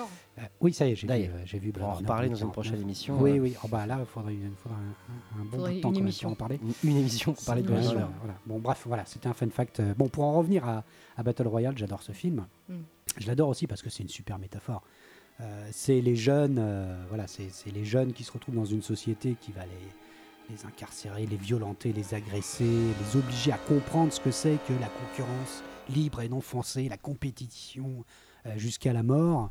Et, et puis c'est télévisé aussi, Battle Royale. Il me semble Mm. que c'est télévisé, c'est retransmis à la Non, télé. la fin, à la fin, en fait, on voit Ouais, le gagnant. euh, voilà. Ça commence comme ça d'ailleurs. On voit la gagnante, euh, une espèce de petite fille hyper flippante, bien japonaise, avec sa petite poupée, genre avec justement la musique euh, Voilà, ouais. hyper classique derrière, hyper badante. Donc il y a vraiment déjà Hunger Games déjà là-dedans. euh, C'est, oui, c'était, c'est, dit quoi. Voilà, et puis toutes ces personnalités de. Alors, on en avait parlé dans, le, dans le- notre épisode sur l'adolescence, où il y avait déjà euh, tous ces, ces archétypes de lycée, quoi. Ouais. Le, le, le, le caïd, euh, la, Oui. voilà, la, la- la fille. euh, qui, qui est euh, une fille, la fille jolie du lycée, etc., qu'on va retrouver dans Mm. Il y a le volontaire. cadres, Qui, qui... Parce qu'il y a un mec qui est volontaire pour être dans Battle Royale. Oui, voilà. Il y a oui, le oui, volontaire oui. quoi. Il y en a deux Hyper qui sont des balasses, ouais. deux qui sont des balasses qui, ont gagné plusieurs, euh, Oui. plusieurs Battle Royale, qui sont Comme dans. Hunger Games. Dans le casting Hunger Games, c'est Voilà. pareil. Mm. Ouais, c'est vrai qu'Hunger Games doit beaucoup quand Mm. même Battle Royale, c'est quand même fou. Totalement. Tout ce qu'ils ont piqué dedans. Mm. Et j'adore ce film, même si euh, la fin est complètement folle. Complètement folle. Mais, oui, Quand je suis d'accord. Takeshi Kitano se relève, C'est hyper chelou. tu ne comprends rien à ce qui se passe dans cette scène. Je pense que c'est lui, c'est lui qui a dû proposer ça, à mon avis, parce qu'il oui. il est tellement barré que. Il se lève, il va se fumer une clope, je sais plus ce qu'il fait. Ouais, il, se fume, il fume une clope, je crois. euh, je sais plus. Il se euh, relève, en fait, il s'est pris je sais plus combien de balles. Combien de balles dans le bide il se relève, il va fumer une clope. euh. Et puis, euh, ouais, puis il y a aussi, ouais, le, le- il y a aussi le, le- le remords des parents, parce qu'il y a aussi tout un background dans le personnage de Le Takeshi personnage Kitano, principal, ouais. qui, qui parle Son plus père à s'est ses enfants. suicidé. Ouais, qui parle plus à ses Il, enfants. il découvre euh, le corps de son père euh, où il lui a inscrit euh, sur du rouleau de Oui, PQ. ça, c'est euh, propre au cinéma japonais, hein. Ah, grave. Le côté complètement. ancestral, euh, c'est exactement Ouais. ça. Puis c'est ouvert, quoi. Tu vois ce que je veux dire? C'est c'est du choc, c'est c'est que des images hyper choc. Enfin, ils prennent tellement pas de gants que justement, c'est le fait de où tu te sens en retard, quoi. Tu il y a un truc. Ah non, putain, mais moi je me suis préservé de ça et eux ils t'en foutent juste plein la gueule euh, sans gants, quoi. Ouais, et euh, puis de la part du Japon, un film pareil, c'est Ouais. fou quand même, parce Ouais, que c'est un film qui défonce carrément Mm. toute la société de business, des salarymen, euh, le truc du Japon typique où euh, logiquement, tu, tu, tu, tu, T'es zen. voilà, tu participes à la patrie, tu participes à la réussite euh, de, de, Toshiba et compagnie. donc tu, voilà, tu te tais quoi. Tu, Mm. Et là, le film est un coup de poing à la société euh, japonaise. C'est un truc de fou quoi. Mm. Ouais, j'adore ce film. C'est pour ça que moi je lui mets, je lui mets euh, direct euh, un chapeau, un chapeau bas. Moi, c'est quatre, c'est- ça fait partie Ouais, c'est un film culte. qu'il faut Oui, avoir c'est dans bibliothèque, quoi. Euh, Complètement. ouais. ouais, c'est- Bah, chapeau bas aussi, hein, moi je. Ah bah, on a, on Il y a l'avant et l'après. C'est un film qui a marqué l'histoire du cinéma. Tout à fait. Il y a eu des suites? Bah, le 2, Et le Ouais. 2, qui n'a rien à voir, hein, euh, qui n'a rien à voir du tout. Euh, bon, hein, je l'ai pas moins bon. re-revu, qui a mais. été réalisé euh, par le fils qui est mort d'ailleurs pendant le tournage.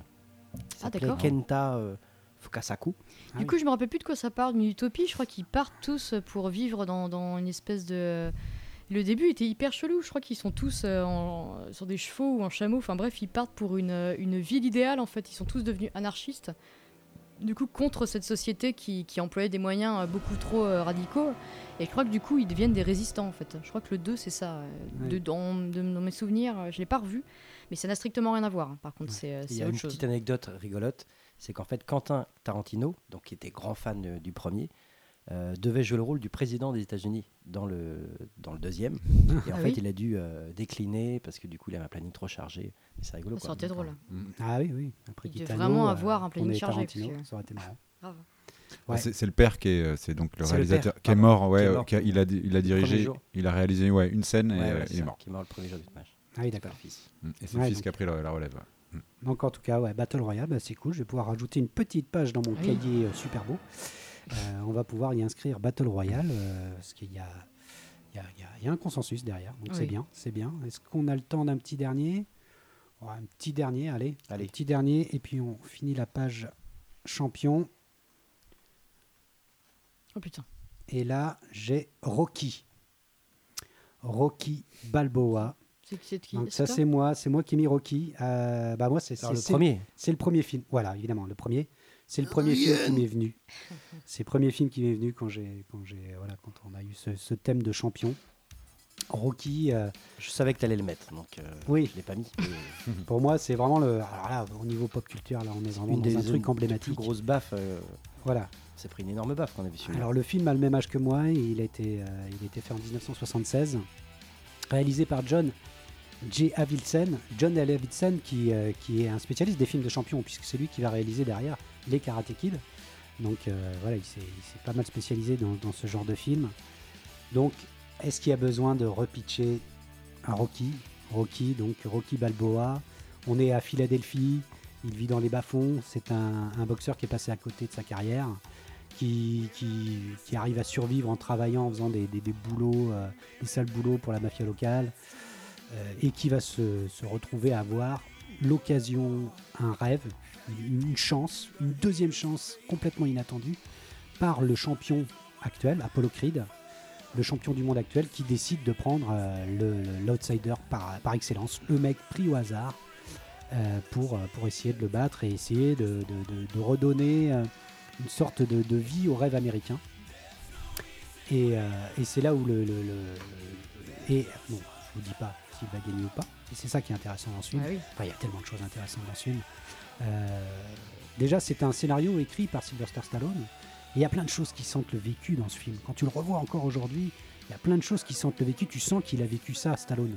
Parce que lui, euh, voilà, euh, a, vécu, euh, voilà, a bouffé, voilà, tu sens qu'il en, a, qu'il en, a, qu'il en a chié dans la vie, qu'il venait vraiment des, euh, des, des- des classes pauvres euh, italo-américaines, euh, qu'il qu'il avait rien, qu'il le, le seul moyen qu'il avait c'était la gonflette, euh, euh, voilà, se faire devenir, et qui va écrire ce scénario. Et le Il écrit ce scénario, oui, accessoirement. les pour italiens. d'avoir, euh, voilà, les talents italiens, un peu de film. Italo-italien qui va revenir d'ailleurs dans, dans- dans Dans le film, c'est marrant, ça va être son surnom. Mm. Et, et c'est lui qui va écrire ce scénario, c'est lui qui va essayer de le porter, d'essayer de le. de- voilà, et qui va ensuite jouer dedans, qui va réussir à avoir un réal, à avoir une production, et qui va faire ce film, un film qui va coûter moins de 1 million de dollars, et qui va remporter 225 millions de dollars. C'est ce que j'allais dire. C'est un truc un de truc fou, de fou. quoi. Le rapport. C'est le film le euh, plus rentable en réussite. 76. Ah ouais, c'est à l'aise quoi. Un, c'est. J'adore ce film. C'est un petit bijou parce qu'en fait, euh, déjà, il y a par quoi commencer. Philadelphie, la ville, la ville en elle-même a un rôle dans le film. On la voit dans tous ces quartiers les plus pauvres jusqu'à ce qu'il arrive euh, sur ces fameuses marches, les marches de, de Philadelphie. premiers qui plans tournés au Cédicam. ou à la bibliothèque, je sais plus. Euh, voilà, où depuis on a mis une vraie, une vraie statue de, de- de Rocky là-bas, elle y est. Ah d'accord. On peut refaire la scène du film si on veut. Euh, donc, euh, voilà, cette scène, il arrête pas de courir. Il y a plein de moments où il court. Le film va instituer le- le- la scène d'entraînement. C'est ça. Là qu'on va revoir dans plein de films. Avec euh, Dans le Rambo son, aussi. comme est en train de mettre le son de Maître Segal, ce son d'une pop, euh, voilà, d'une pop euh, de gagnant, de winner. On va le voir s'entraîner, courir, courir, courir, courir.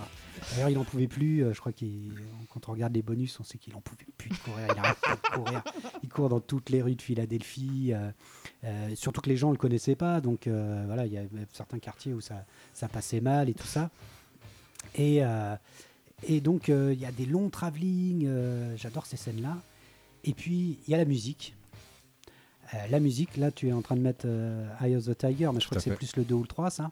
Non, c'est dans le premier. c'est le premier. Ouais, Non, je crois pas qu'il y a Eye of the Tiger dans le premier. Ah bon Dans le premier, il y a, Ouais, y a juste la musique de Bill Conti. Ah oui. Ah ouais Et la musique de Bill Conti, elle est mais à tomber par terre. Il y a la musique du winner. Tan, tan, ta, ta, tan, ta, ta, tan, ta, ta, tan, Ah oui. tan, ta, ta, Ah. tan, ta, ta, tan, ta, ta, tan, tan, ta, ta, tan, ta, ta, tan, La ta, musique ta, des grosses ta, têtes ta, euh, tan, ta, ta, d'RTL. Voilà, c'est ça.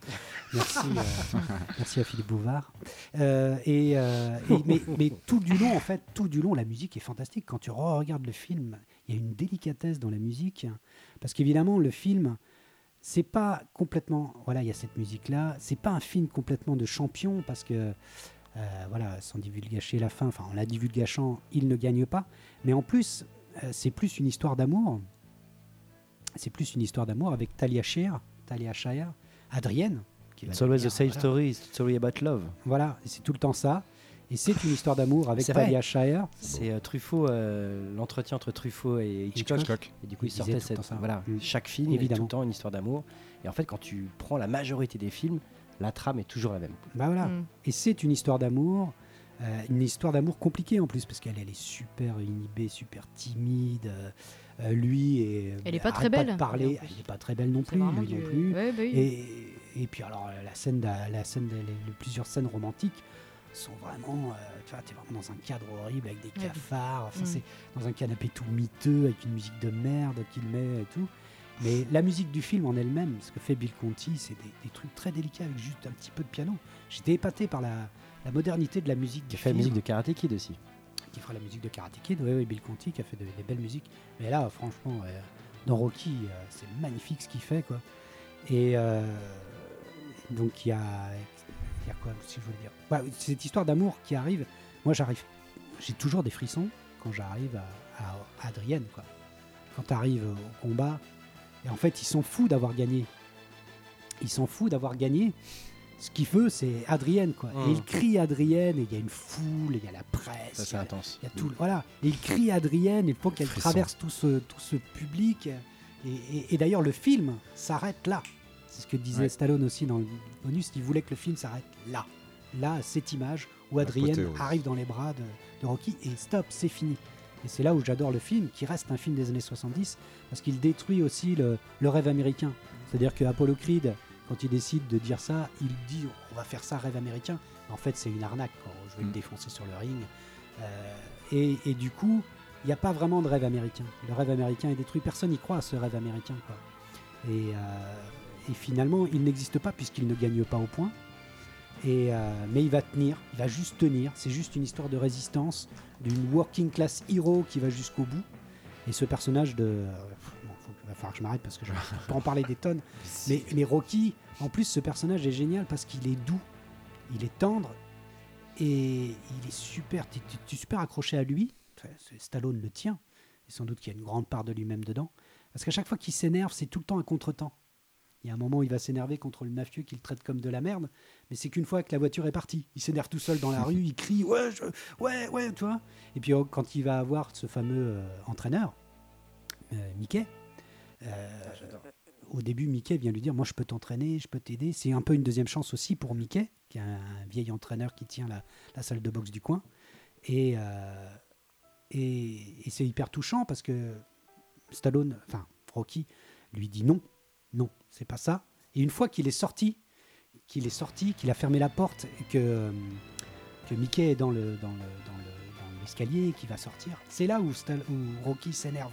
Il s'énerve comme un fou. Il disait ouais ouais où est-ce que t'étais à ce moment-là quand là j'en avais besoin? Donc là c'est pas maintenant, c'est pas maintenant quoi. Il s'énerve comme un fou. Il s'énerve tout le temps à contre-temps. Il ose pas s'énerver contre les gens. Et tu vois que c'est là la marque d'un vrai tendre, d'un vrai gentil quoi, d'un mec qui peut pas s'énerver fatalement a, face à il y a ça un quelqu'un. peu dans Rambo aussi. Ouais, peut-être. Ouais. ouais, oui, oui, dans Rambo le 1 surtout, Mm. qui, est, qui est un très très bon film aussi. En tout cas, son personnage, il le tient à fond. Du coup, tu, tu as lu le Rocky Rama spécial Stallone? Non, pas encore. Je me le garde au chaud. Tu sais que je. tu sais que du coup, moi je, mais moi, je veux pas du tout être euphorique hein, par rapport à Rocky, par rapport à Stallone. Ah. C'est vraiment pas ma cam. Euh, je, je, je ressens rien, mais c'est le vide total, vraiment. hein. Pourtant, j'ai essayé. Ah ouais? Mais par contre, ce que j'ai trouvé génial, moi, de toute façon, Rocky Rama, je suis euh, ultra fan. Hein, lisez, c'est trop bien. Tu peux décrire un Euh, peu? Bah du coup c'est c'est du c'est du c'est le Rocky Rama. Oui. Ouais bah du coup c'est un on peut le trouver dans l'espace culturel de Leclerc à tout sud pour 14 euros Euh, et c'est super parce qu'en général les- ils font vachement de euh, d'articles où t'as l'impression que c'est ton pote qui, qui te parle en fait quoi. C'est pas euh, c'est pas hyper euh, grave. Il y a un petit peu ouais de ça. Ouais, c'est une sorte Avec de vachement d'analyse. C'est une revue. euh, Ouais, carrément. C'est oui, oui, complètement, avec une grosse pop photo, culture aussi derrière. Donc, euh, ouais, oui, c'est hyper bien. Et Mhm. du coup, là, ils ont fait un spécial Stallone et euh, voilà. C'est vrai qu'au boulot, du coup, je les ai tous bouffés mhm. en n'étant pas forcément fan. Mais par contre, j'ai trouvé un article qui était super sur euh, les Rocky, du coup, qui reprennent tout le temps l'actualité américaine. Et en Tout fait, fait. c'est génial. Chaque parce Rocky appartient à son époque. grave. Et c'est de pire en pire quelque part, Jusqu'au dernier. où, Enfin, euh, euh, Creed et, et Balboa, les deux derniers sont quand même euh, sont super intéressants. oui. Ils appartiennent à une époque où justement c'est un peu plus euh, Mm. c'est un peu plus réflexif alors que bon voilà le, le- le pire le pire des nanars c'est quand même Rocky 4 C'est avec le là, il méchant se bat- russe. voilà Ouais. il se bat avec le russe là on Ouais. est vraiment euh, Ah oui, euh, encore C'est dans la l'âge d'or. froide euh, Mm. et même le 3 contre euh, dans le 3 il est contre euh, Mr T et, euh, et là on arrive dans le rêve américain il combat avec son short euh, avec la bannière étoilée, Yes. euh, voilà, il y, a il y a James Brown qui fait la zik, c'est Vive les USA, Living in the USA d'ailleurs, le morceau de James Brown du 3. Et c'est vrai, tout à fait. Mm. Chaque Rocky appartient à son c'est fou, époque. ouais, carrément. Et c'est pour ça que le, le 1 pour moi est un chef-d'œuvre. Parce que c'est les années- c'est encore le, le- le- le- l'Hollywood des années 70 où justement t'es pas dans le winner, t'es es, dans quelque chose de plus mélancolique, de plus, euh, de plus juste, de plus, de plus vrai. Et euh, tu sens le vrai en fait quand tu regardes Rocky. Et c'est pour ça que ce film, tu peux encore le regarder maintenant et, Mm. et il a encore euh, toute sa force et c'est, c'est- c'est un vrai film. Pour moi, je le trouve magnifique, Rocky. Et, euh, et voilà, j'adore ce film. Quoi. C'est pour ça que voilà. Je voulais juste rajouter justement, le- Ouais. faire un petit clin d'œil à Alain Dorval. Alain Dorval? Alain Dorval, c'est celui qui faisait la voix de la VF. Parce que Ah nous, on a bouffé du Rocky Oui. Avec la voix de, de Stallone. Oui. Et, euh, et c'est vrai, il, il a un grand mérite aussi d'avoir euh, voilà, d'avoir campé le personnage. Et Ça colle bien. l'époque où la VF, euh, l'âge d'or de la VF, hein, pour moi, au- Ouais. aujourd'hui, qui est vraiment dégueulasse. Mais à l'époque, voilà, c'était vraiment un, Mm. un- Et ouais, un vrai que- métier. euh, Il Oui. fallait réincarner, il fallait jouer. euh, Et ouais, et puis en plus, quand ils faisaient la VF, ils avaient 4, 5, 6 mois pour la faire. Aujourd'hui, les films sortent en même temps, donc Mm. les VF sont. Voilà, c'est plus fait euh, vite fait, quoi. À l'époque, euh, ils prenaient soin. Quand tu regardes les VF des Dents de la Mer, de Rocky, ou, voilà, c'est- ou même de Die Hard, c'est des, des- des VF. C'est vrai que les films américains nous arrivaient 6 mois en retard, Mm.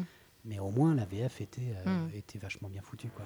Même si on reste un des pays, euh, en termes de qualité de, v- de version euh, adaptée voilà, au, au pays, on reste euh, au top du top. Oui, dans les versions, on a des bons acteurs de, de- de doublage. Alain Dorval en fait bien sûr partie. Donc bah, pour moi, en tout cas, voilà, Rocky, pour moi, c'est, vous l'avez bien compris. Mhm. C'est pour moi, c'est un chapeau bas direct. C'est pour moi, c'est un chef-d'œuvre. Même dans son importance dans, dans- dans l'histoire du cinéma et dans même l'histoire de la, de la pop culture. euh, voilà, Rocky, c'est, c'est tout le monde connaît Rocky Balboa quoi, à travers le monde. Toi, Manu Ah bah moi, ça reste un film culte, hein, Rocky, donc euh, pareil, ça, voilà, c'est, euh, après c'est générationnel, effectivement, il y a le côté pop culture, mais voilà, ça reste euh, une référence. Ah oui, en matière, puis de- Une ça a institué aussi plein de choses dans le, dans le film de champion, du coup, parce Et que là, on est On vraiment parlait aussi du minimalisme aussi de, la dernière fois quand on parlait de Sofia Coppola et tout ça. Je vais pas revenir sur Sofia Coppola, mais, euh, mais voilà, je trouve que le, le film est, est super réussi aussi parce qu'il est, euh, il est simple, simple et sincère, euh, comme j'imagine le, le script de, de Stallone. Et je trouve que la réalisation, elle est, euh, Elle est, euh, voilà, est cool et elle reste simple. C'est un Ouais, film, ouais, euh, tout est en, film dans- pas cher. et en horizontalité. Enfin, Il y, a- il y a vraiment une marque dans le film qui est, qui est- qui est bien comme portée, quoi, il n'y a pas besoin de millions, millions de dollars pour Tout à faire un film. Ouais. Et alors toi, Fanny, t'es. Bah, moi, je vais venir casser l'ambiance un petit Ouais, peu. Vas-y, vas-y, casse. je, vais, casse. je vais juste mettre de chapeau parce que, parce, que, parce que je ne ressens absolument rien en regardant Rocky et parce que je. je- euh, je- J'admets effectivement que oui, et tout ce que vous avez pu dire. Après, je, je- si, si mon cœur parle pas, euh, les chapeaux non plus. D'accord. D'accord. Bon, bah voilà. On n'aura pas encore de film des années 70, hein, ça viendra dans notre, dans notre cahier. Ça ne sera pas Rocky. Euh, donc, bah voilà, on va, on va terminer sur les, les films de champions. Je pense qu'on a fait pas mal de. Mm. Pas mal d'horizons, pas mal de, de- de films, pas mal de sports et pas que. Et on va finir euh, sur des petits recos. Qu'est-ce qu'il y avait Il restait quoi dans le chapeau? Ah oui, le reste du chapeau, le fond de chapeau. On avait quoi j'avais quand même un film excellent, un film culte. On avait le grand bleu. J'avais mis le grand Ah, bleu sur oui. les compètes d'apnée. Oui, C'est ça vrai marche. que euh, voilà, c'est un film de sport là aussi. pas. Et c'est pareil, un peu la SNA, il va aller jusqu'au bout. Dommage parce que je pense euh, qu'il y aurait peut-être eu les quatre chapeaux là-dessus. Mm. Peut-être, peut-être, c'est pas sûr. Ah, on sait pas. Ce serait bien. Un jour, il faudra qu'on parle de Luc Besson. Ah, ça viendra, ça Arrête. viendra. Ça viendra, ça viendra. Il y avait, il y avait le grand bleu, il y avait coup de tête. Ah oui. Ça aussi. Je voulais beaucoup en parler, mais euh, Je on en pense que parlera ça, ça aurait pu être un potentiel catch chapeau. Absolument. Tu l'as vu aussi euh Oui, oui, oui, Oh bah, là là il me l'a filé en fait euh, juste avant, juste avant. Du euh, Patrick Devers. euh, Oui, bah oui. Fantastique. euh. Un mélange entre Jean-Jacques Hano et euh, Francis Weber. C'est Ouais. quand même assez incroyable. Oui. Et je recommande le, le- le- le coffret du DVD parce que tous les bonus, c'est assez excellent quand on voit comment s'est monté le film, comment il s'est écrit. Mm. Parce que Weber et euh, Hano, c'est juste pas possible. Ah oui. Mais euh, ça permet justement de voir comment travaille Jean-Jacques Hano. Il travaille vraiment à l'ancienne. Mm. Et euh, du coup, pour le tournage du making-of, du coup, on le voit euh, dans, son, dans son antre, là où il écrit. Il a toutes ses archives et il garde tout. Et en fait, Jean-Jacques Hano, une de ses forces, c'est il va puiser dans les livres. Après, il va sur le terrain. Il est tellement allé sur le terrain, justement, des petits bars, du, du monde du football. Il connaissait rien au football. Il a, il a- il a vraiment gratté, rencontré tout un tas de gens, machin truc. Et voilà, il a trouvé la couleur. Ce qu'on ce qu'on retransmet. Ouais, c'est c'est trop bien retransmis. Et comme dit Weber, Ve- C'était inspiré de euh, Guingamp d'ailleurs. La ville s'appelle Absolument, Trinquant. absolument. C'était inspiré de Guingamp. en avant de Guingamp. C'est vrai Ouais. Putain, Il invité fait- de. Et puis Devers. Devers. Extraordinaire. Les tirades de Devers, surtout Extraordinaire. la grande tirade. Mm. On va voir Et cette chanson de. Pierre Bachelet. Oui, oui. qu'il a enregistré Allez, sur son trinquant, magnétophone. Trinquant, trinquant. But, but, but. Ouais, je la connais par cœur. J'adore ce film. Formidable. Celui-là aussi aurait été un potentiel. Et on avait Space Jam aussi. Euh, là aussi. Qui a mis ça était, euh, ah, qui a mis ça et, et la grande époque euh, de la NBA. Oui, bon, il n'y a pas grand chose à dire. hein. Il n'y a Pas pas, grand-chose. grand chose à dire. D'ailleurs, je suis bien contente de ne pas être tombée Ah, dessus parce que j'avais pas grand chose Il n'y à a pas dire. grand chose à dire, mais il y a quelque chose à chanter. C'est vrai, Ça, c'est à chanter c'est vrai. Oui, complètement. Ah hein. bah oui. Ça, c'était une vraie Dream Team à l'époque. Hein. Bugs Bunny, Daffy Duck, euh, euh, Michael Jordan et euh, R. Kelly. Ouais. Enfin, Un big up pour Bugs Bunny. voilà, là, c'était formidable. Voilà, c'était le fond de chapeau. Euh, petite reco. Alors moi, je voulais reco- une recommandation. deux choses en fait. On a pas mal parlé de Formule 1 finalement. Et mes recommandations étaient là-dessus. Un, la les, les Formule 1 retransmis par Canal+. Canal Plus va mal, les enfants. Canal Plus va mal. On est en train de perdre Canal Plus. Bolloré a fini de, de Il a fini son travail. Voilà, il va, il va, il va s'arrêter jusqu'à ce que le contrat soit, soit terminé. Là, ils viennent de perdre les droits de télé, les droits de télé La de Ligue 1. foot, de la Ligue 1, de, de la Ligue des Champions. Enfin, c'est une vraie cata. On a peur pour le cinéma français, on a peur pour plein de choses. Donc Canal Plus est en train de se casser la gueule. Ils ont encore la Formule 1. Je ne sais pas pour combien de temps, mais la Formule 1 sur Canal, c'est incroyable. C'est génial. Ah oui. Déjà, pas de pub.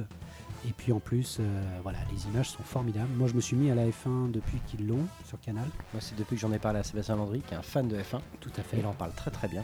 Oui, c'est vrai. vrai Moi aussi, il m'a euh, initié. Il initié. Quand on parle avec lui, tu dis Ouais, je vais mater un. Un Grand Prix. Bah ouais, c'est ouf. Bah oui, oui. Les Grands Prix sont super bien retransmis, avant, après, pendant.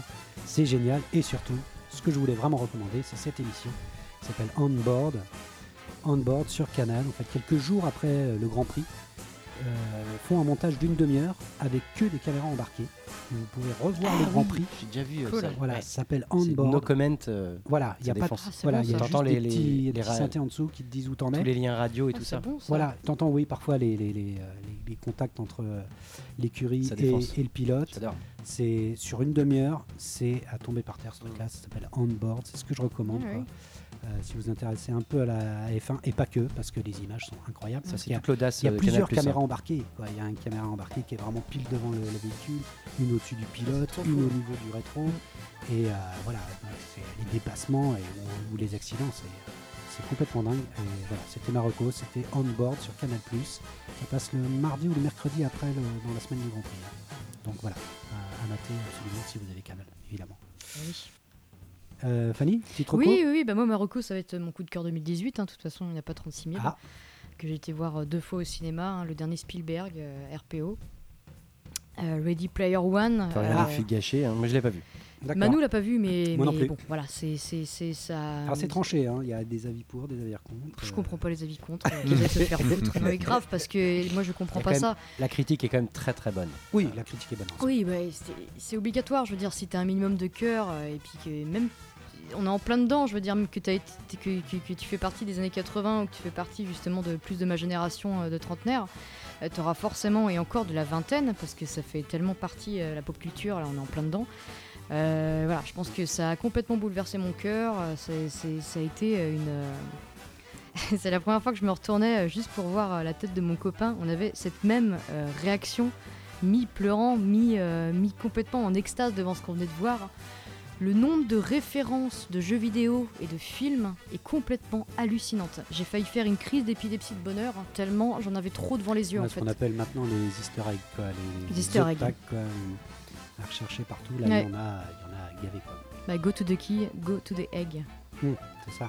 C'est, RPO. c'est même d'ailleurs la logique C'est du, la punchline. du jeu. quoi. Complètement, hein, c'est Mm. trouver l'œuf caché. euh, derrière ça c'est. Donc, euh, Final Fantasy un œuf de Oh le chocobo. noob Si, carrément.